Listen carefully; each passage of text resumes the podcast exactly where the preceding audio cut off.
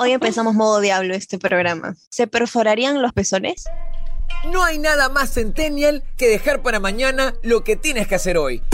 Andrea Ramírez Gastón, Tungling, San Rodríguez y Carmen Parríos en No seas boomer. Chicos, chicas, chiques, ¿se perforarían los pezones? Sí que sí. No, yo no me haría. Pues cuando está curándose, cualquier movimiento, el polo, se irrita, te duele como miércoles y tienes que estar ahí sufriendo. Y dije, no, ahí nomás, ahí nomás. Así que mi respuesta es no. Para empezar, si yo me hago algo, es para que se vea, ¿no? Todo el tiempo. Entonces, no planeo andar con una teta al aire, así que... Ya, ya, escúchenme, yo les quería decir que soy bien maricona, en plan me duele todo, entonces dije, no sé si hacérmelo, o sea, no, no sé si me lo haría, mi mamá me lo arranca, ¿no? En primer lugar, si se da cuenta. Ouch. Pero Ouch. dije, ya, pero supongamos, a ver, en algún momento me lo planteo y después dije, no sé, y me metí pues mi investigada para chequear qué tal, ¿no? De ahí- Pero, o sea, si piensas ser mamá, si quieres ser mamá, te puede dar un coso en el que básicamente como que se te llena de pus esa parte del, del pezón. Mastitis, Ah, ya. mastitis. Eso. El piercing tienes que cuidarlo bastante. El clásico septum de la nariz parece que es bien fácil, pero hay que darle bastante cuidado, si no se te puede infectar bien feo. Yo no tolero ningún tipo de dolor. Yo no me haría ningún agujero. Es más, cuando yo era chiquita, bebita, bebita, me hicieron los dos huequitos y mi mamá me cuenta que yo lloraba y mi mamá, así bien bruja y adivina, dijo, está llorando porque le duele esta oreja y me quitó el arete de la oreja derecha. Entonces yo solamente tengo agujero en la oreja izquierda y no me atrevo a hacerme el de la otra oreja porque le tengo un miedo al dolor terrible. No, pero escúchame, hay los forma. aretes es súper easy, ¿ah? En verdad no duele nada. Pero Chicos, sí, dime, dime. Justo Carmenpa dijo, ay, pero si yo me hago algo es para que se vea, pues, ¿no? Y Eso no te iba a decir, con lo mismo, lo la mismo. teta al aire. ajá. Quería Y- rescatar y, eso. yo te iba a decir, hermana, por ejemplo, yo, bueno, no es que pare pues con las boobs al aire, pero yo no uso brasier, por ejemplo, o sea, se trasluce, verían si tuviera un piercing en los pezones. Pero ¿qué piensan de eso? ah? Porque yo me he dado cuenta, antes, por ejemplo, no sé, en el 2019 cuando empecé, pero fue como que a fines yo empecé a dejar de utilizar bra y empecé a comprarme bralets o usaba tops, ¿no? Y no era muy común, yo no veía mucho, pero con la pandemia yo siento que eso como que se ha masificado y ya hay un montón de chicas que ya les llega el culo utilizar eh, brasiers y hasta les llega, dicen, pucha, ya, si me van a mirar, me van a decir, ya, volteo y les respondo. Ok. No sé, por ejemplo, yo uso brasier no porque me gusta, hermana. Es porque si no uso brasier y camino, camino rápido o corro, en el peor de los casos, porque yo odio correr, las boobies se me mueven tolón, tolón, ¿no? Que me jala. O sea, te duele. Sí. Claro, claro, claro. duele, duele, exacto. Entonces yo por eso uso brasier. Si no, en verdad, a mí me gusta mucho cómo lucen las mujercitas que no tienen tantas boobies. Y es más, les tengo envidia, señoritas sin boobies. A mí, por ejemplo, me gusta el tamaño de mis boobs. Siento que las boobs son como muy sensuales, muy... Si yo fuera mujer, me gustaría tener eh, intermedio. ¿no? Pues sí, en las boobies hay de todo. Y como todo el cuerpo te puede engordar. Pregunta, ¿la frente puede engordar? Creo que estabas, cabe- estabas cabezona, estabas estresada, nada más. No te preocupes, no, no era otra cosa.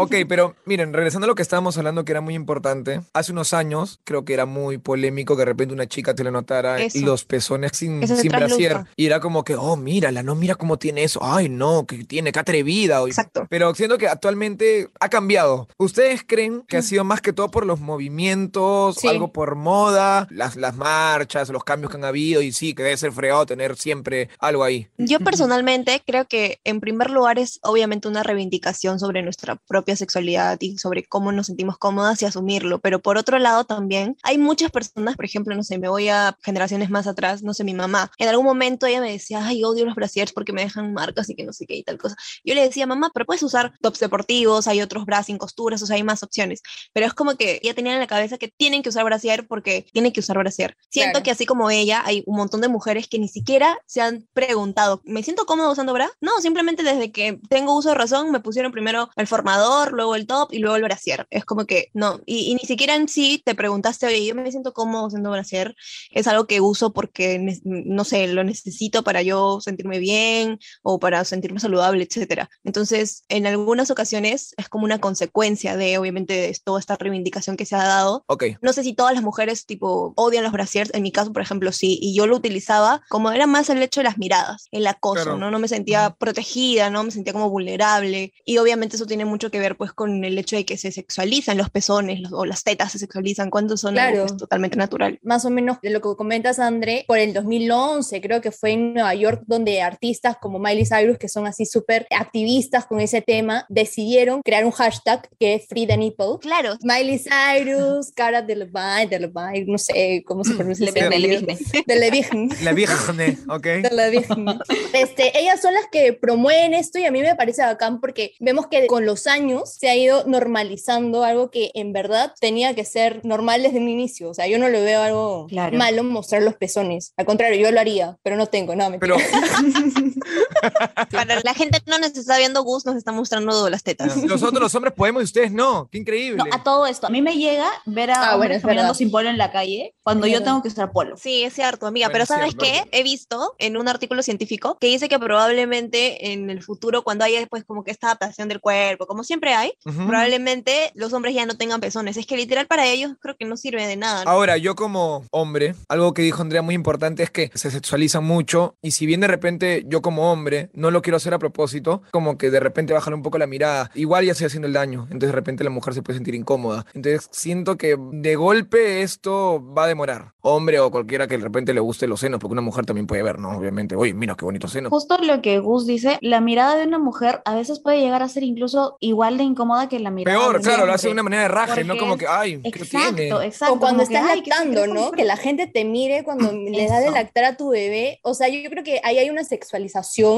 Claro. Me parece tonto. Ahí hay una campaña de la, de la ONU, si no me equivoco, o del UNICEF, Sí. en la que dice, ¿por qué le das de lactar a tu hijo en el baño? O sea, ¿acaso tú comerías en el baño ni cagando? Yo jamás comería en el baño y sería asqueroso. Y vemos que en el Perú, por ejemplo, las cifras de lactancia materna llegan a un 69.2% y tal vez ese porcentaje que falta, pues porque la mamá no quiere o porque se siente incómoda en el lugar donde está, tal vez en el trabajo o no tiene como que un centro comercial que tenga esos lugares aptos para, ¿no? Porque la gente te mira y te mira como que, ay, ¿cómo haces esto? Qué impúdica, ay, qué asco, ¿no? Es normal. Yo que las mamás agarro y puta, le tiro un, un poco de leche de mi Un chorro de leche. Claro, claro. ¿Cómo vas a sexualizar dos tetas que tienen leche? O sea, imbécil, piensa, pues, ¿no? En mi perspectiva, creo que ya la gente se está dando cuenta que es lo más normal del mundo. Creo. ¿Sabes cuál es mi perspectiva sobre eso? Que ya no es tanto eh, la ideología que tienen las personas que son retrógradas, de hecho, porque eso sigue, o sea, eso sigue. Perú no es lo un país quitar. Bien machista, misógino, mm, retrasado a nivel de pensamiento social, etcétera. Pero, por ejemplo, hace 10 años difícilmente tú veías a una mujer sin brasier. Ahora tú ves a un montón de mujeres sin brasier, pero sigues viendo la misma cantidad de hombres o de personas que miran mal, que te dicen, oye, Claro. tápate. O, por ejemplo, en mi propia familia, cuando yo dejé de usar brasier, me decían, oye, pero ¿cómo vas a salir así? Pero tápate, que no sé qué. Y ellos mismos de a pocos han tenido que acostumbrarse, pero no ha sido tanto como que un cambio de su lado, sino más bien de mi lado, que yo dije, ¿sabes qué? Me vale un coño y yo voy a salir si quiero en tetas y no hay ningún problema. Es igual, Ujú. hay mamás que dicen, oye, no estoy haciendo nada malo, o sea, igual me van a Exacto. mirar, igual es incómodo, pero es eso, o sea, lamentablemente no es como que un cambio bidireccional, sino solo de un lado y el otro es como que en algún momento va a tener que adaptarse por presión nada más, pero no por una concientización real. No, obvio, obvio. Dímelo. Un link, ¿los hombres se excitan con los pezones? Cuando les tocan, No, sí. A mí, en Ah, lo personal, no me gusta mucho. Pero sí hay hombres que sí les gusta. flaca, tu flaca. A los hombres, a veces, cuando se excitan, sus tetillas se les para un poquito, o sea, se vuelve un poquito En durito. producción nos confirman Claro. ese dato. Es real. Hay- Pero ¿alguna vez te han chupado las, las tetillas? No, no, no. ¿No? Como- No. Yo siempre he probado besar por todo el lado. Ay, yo sí lo he hecho. Yo soy fan, así, fan total de las tetas. Es más, agradezco a la evolución, a Dios, a quien sea, que nos haya hecho con tetas. Mientras hablabas de todo esto, me puse a pensar, vas a decirme qué qué- qué tienes, imbécil, porque eso te. A ver, a ver. Pero que puse a pensar, este, ¿se imaginan a Dios con tetas? O sea, alguien importante, o sea, ¿Cómo de- sería el de- tamaño? De, las deidades, no sé, me dejo entender, porque normalmente son Claro. hombres, bueno, en el caso de la religión... Eh, Los hombres no sirven para nada, o sea, ¿qué hacen? ¡Epa! ¿Qué? Se meten un- Por favor. un- ya tú sabes, sales un coso que es para lo único que sirve. Y, claro, yo voy a tener que esperar los nueve meses, los dolores, que el parto, o sea, Eh, respondiendo que dicen que los hombres no son importantes, yo quiero defenderme con la naturaleza, porque los caballitos de mar, si ustedes saben, ellos son los que se embarazan. Así que para que vean que los hombres en la naturaleza son muy importantes. O si no, también machos de especies que sufren. Miren, por ejemplo, la pobre mantis religiosa se come a su marido, a su hombre, a su macho. Dice, Rico, rico. Muchas gracias rico, por, por ayudar a preservar la, la especie, pero pasa para acá y se lo mete todo al pobre. Cómeme todo, que lo necesitas para el bebé. Cómeme. Sufrimos, lo que callamos los hombres, lo que callamos los hombres. Pero no me estabas refería... sacando por las mantis. Pero las mantis, vamos, arriba las mantis, mantis, mantis. ¿Se imaginan si en un futuro, así por la evolución, sea tecnológica o sea natural del cuerpo humano, hay el poder de elegir quién va a llevar al hijo durante los nueve meses? Ah, las parejas del mismo sexo, en ese caso También, las parejas obvio. de dos hombres podrían tener hijos. Claro, y sería una gran ventaja, ¿no? Es momento de que Sí. la tecnología evolucione porque como que los humanos nos estamos tardando en evolucionar, amigos. Y para existir todos necesitamos de hombrecitos, necesitamos de mujercitas, pero sobre todo necesitamos de comida. Eso. Ah, eso sí. Si no hay comida, no hay nada. Nací por mi uh. madre, pero moriré por la papa peruana. Esa es, yo también. rico. No, la papita es muy rico, en verdad. Pero, ¿en cuál presentación les gusta más? Frita, frita. A mí me encanta. Aplastado, tipo en comidas como papa rellena, causa. Yo voy a decir papa frita. No conozco a nadie que no le guste la papa frita. Yo tampoco, alucina. Y debe haber, debe haber, no te lo preocupes. Siempre hay un Eh, raro por ahí. no Algún preocupes. rarito, ¿no? Oigan, ¿ustedes Cuéntanos, saben freír cuéntanos. papa?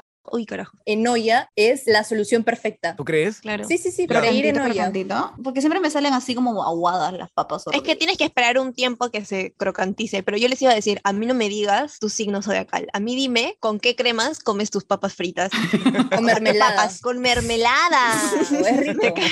Mermelada o helado de vainilla de McDonald's. Con mermelada no he Mermelada. probado, no me va a gustar nada. Yo sé que no me va a gustar. Pero el helado de vainilla Top. sabe bien, o sea, es rico, pero tampoco no es la gran cosa. Para mí. Para mí no hay nada igualable a papas fritas con ají, ají de pollería, ají de la casa. Ah, es ese como- buenazo, y con poquita mayonesa, ¿no? amo. Epa. ¿Ustedes saben reconocer los tipos de papa? Yo no. Tenemos más de 3.500 variedades de papas. Qué bestia, pues. su- A ver, dime Nosotros- las 3000. Y nosotros ¿sabes? comemos la papa blanca, esa misa que viene en comida rápida. Yo me sacaron tres tipos de papas, la blanca, la amarilla Y la yungay. La peruanita. y la mía. La peruanita. La más rica.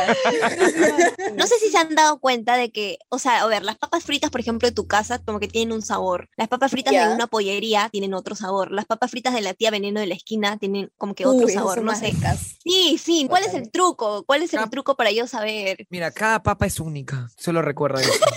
La papa de Sam. No sé si han visto cómo es el cultivo, es bien interesante también, porque son un montón y un montón, y yo digo, oh my god, qué hermoso. Yo amaba en la casa de Cusco en la que yo he crecido, en la casa de mis abuelos. Es grandecita y hay Ok. chacras y mis abuelos sembraban papas y con mis primos cogíamos el fruto de la papa, que Ok. no sé cómo se llame en español, pero en quechua se llama tamporocoto. Entonces, salvajemente nos tirábamos eso y es como que te tires una manzana en la cabeza, pues, y nosotros enfermos nos tiramos eso y es como que nuestra guerra, supuestamente. Pero el, el tamparacoto se Qué puede buen comer. juguete. ¿ah? Justo a eso iba. No se puede comer porque es venenoso. No. Qué loco, ¿no? Guerra de Tamporoco, ¿cómo es, bebé? Tam- ¿Cómo es, Tamporocoto. Tamporocoto. Le supera el juego de calamar. No, nickname. Claro. Ya. ¿Sabían que las papas fritas más caras cuestan Ya. 200 dólares en Nueva York? ¿Son nuestras No, no, papas no. o no? No. Sí, sí, es verdad. Es cierto. En Nueva York es carísimo. Chicos, Anoten, ya no aguanto, ya no aguanto. ¿Les parece si ya nos vamos? Hay que irnos a comer papita. Papita Epa. frita. Ni siquiera nos hemos presentado y ya nos estamos despidiendo. Ah, la mierda. Toda la vida, los peores. ¡Hala! Siempre, siempre. ¿Cómo hacer eso? ¿Qué tienen, ah? Es que es muy boomer saludar ahora. La clásica, hay que ser como dicen los boomers. Ahora los, los centennials no, no tienen modales. Y fuera, mierda.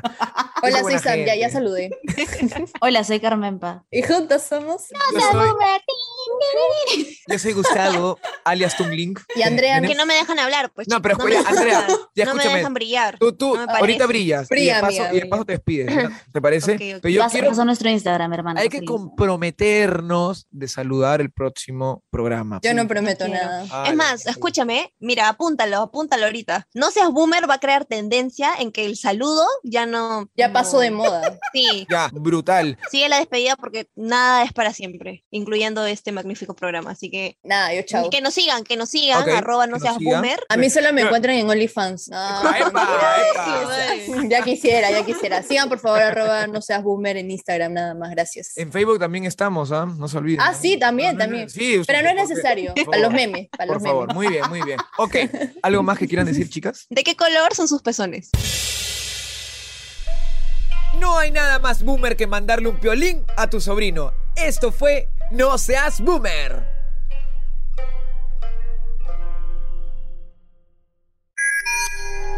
Un podcast creado por Carlos Romero Egusquiza.